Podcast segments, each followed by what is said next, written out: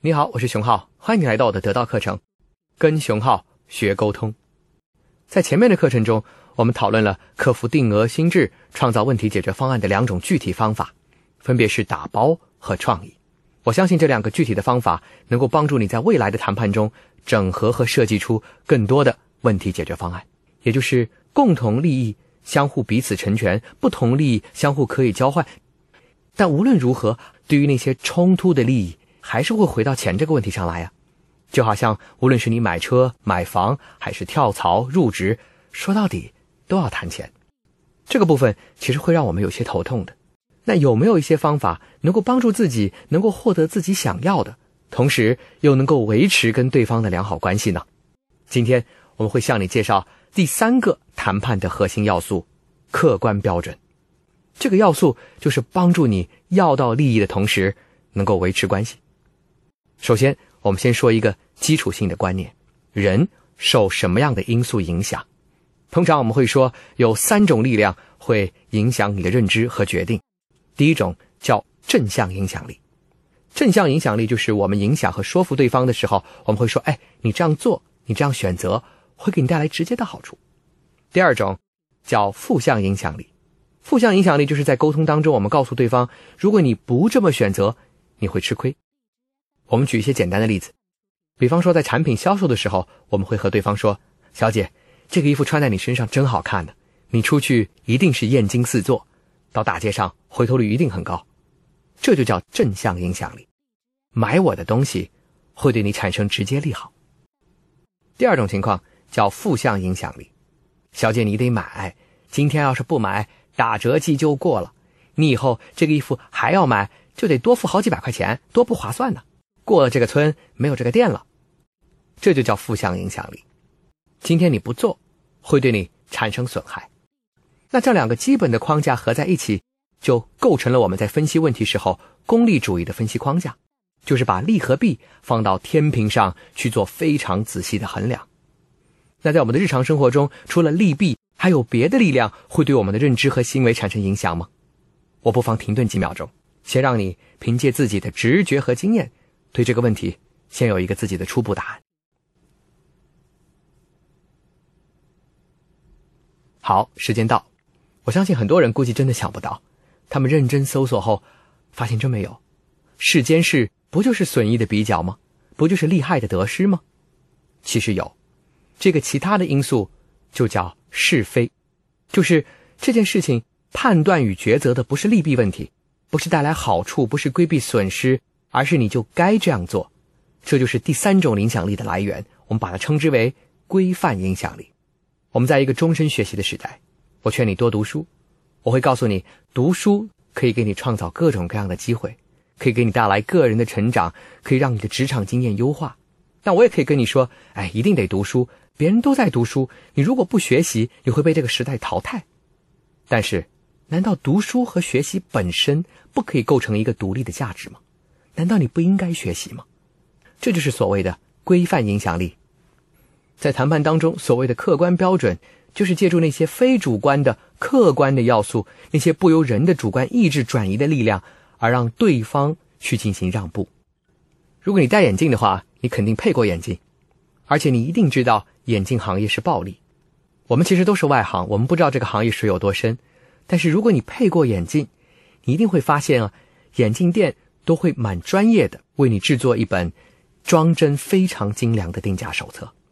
它在里面罗列了不同镜片的属性、特质、价格，告诉你非常高级。当你看到这样一份沉甸甸的手册的时候，你会相信，哎，这种相信其实是一种潜意识当中的错觉。你会相信，其实所有的用户都是看这样的一本沉甸甸的手册，你会产生一种感受，那就是我被公平的一模一样的对待。所以，当对方进行销售的时候，对方会理直气壮的跟你说：“这款镜片的价格就在这儿，你看写在这儿，大家都是这个价钱。我今天最多最多了，给你打八折，这是我今天最大的权限了。所有人都是这个价格，因为它的质量真的非常好。所以，即使我们明明白白的知道眼镜业是暴利，它的水很深，但是当你看到了这样的客观标准，你价格上对对方的压榨就会得到控制。”这种客观标准限制了我们进一步压价的尺度。那我们在日常生活中有哪些客观标准可以被我们加以使用呢？啊，常见的，比方说法律，因为法律毫无疑问是不以任何一方意志为转移的客观标准。稳定的政策或规范，行业当中形成的惯例，以及你在之前的谈判过程当中所获得的先例，我通常啊会鼓励我的学生，在未来的职业生涯中，把那些对自己有利的谈判结果和定价合同。保留下来，平常把影印本带在你的身上或储存在你的手机里，这就好像你是个戴眼镜的，随时都可以携带着高档镜片的定价指南。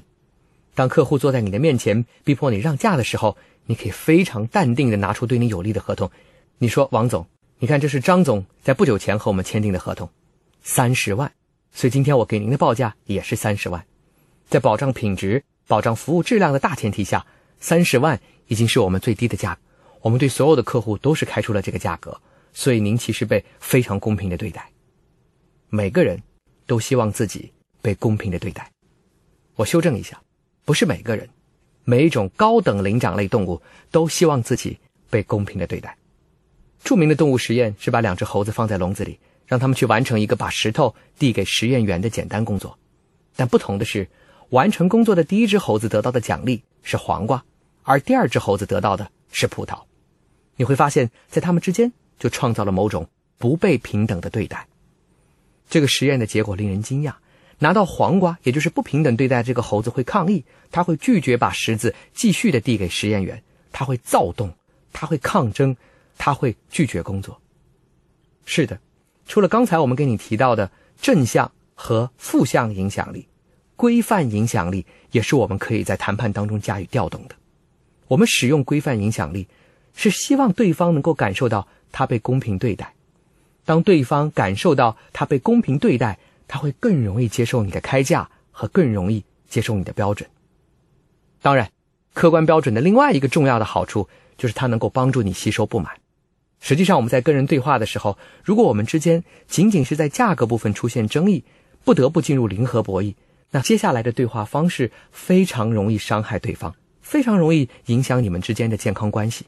对方会觉得你怎么那么较真呢？你怎么那么苛刻呢？为什么我们已经有那么多合作的经验了，在今天这个价格上，你就不能让步呢？因为双方在此时其实是站在立场上讨价还价，但是如果你能够提供一个客观标准，对方其实无话可说，因为你正在按规矩办事，而且你保证了对方被公平的对待。他至多对规则本身有意见，而逐渐逐渐就会避免对你有意见，冲突的这个对象在整个过程中就悄悄的得到了转移。所以，标准这个要素是帮助我们在谈判过程中去调动规范影响力，让对方感觉到自己被公平对待。如果他被公平对待而没有在你这里获得让步或者是妥协，他不会攻击你，因为这是标准的问题，这不是你的问题。这在一定程度上可以持续的维持你和对方的良好关系。我们简单总结一下，在今天的课程中，我们谈到了谈判的第三个要素——客观标准。我们在这里特别强调两点：第一，当我们在影响、说服别人的时候，不仅仅可以调动利和弊之间的比较，也就是正向和负向影响力，我们还可以调动规范影响力，也就是让对方感觉到他被公平的对待。当对方感觉到他被公平对待，他会更容易接受你的建议。第二，客观标准的另外一个重要功能是帮助你吸收不满，因为如果你的谈判或沟通过程并不顺利，你在这个过程中如果提出了客观标准，真正的问题是标准的问题，而不再是人的问题。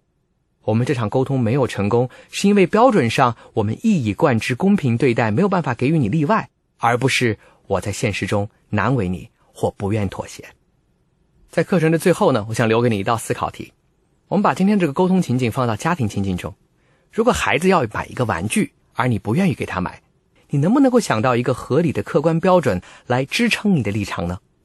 我想听一听，面对这个问题，你将如何找到客观标准来和孩子进行互动？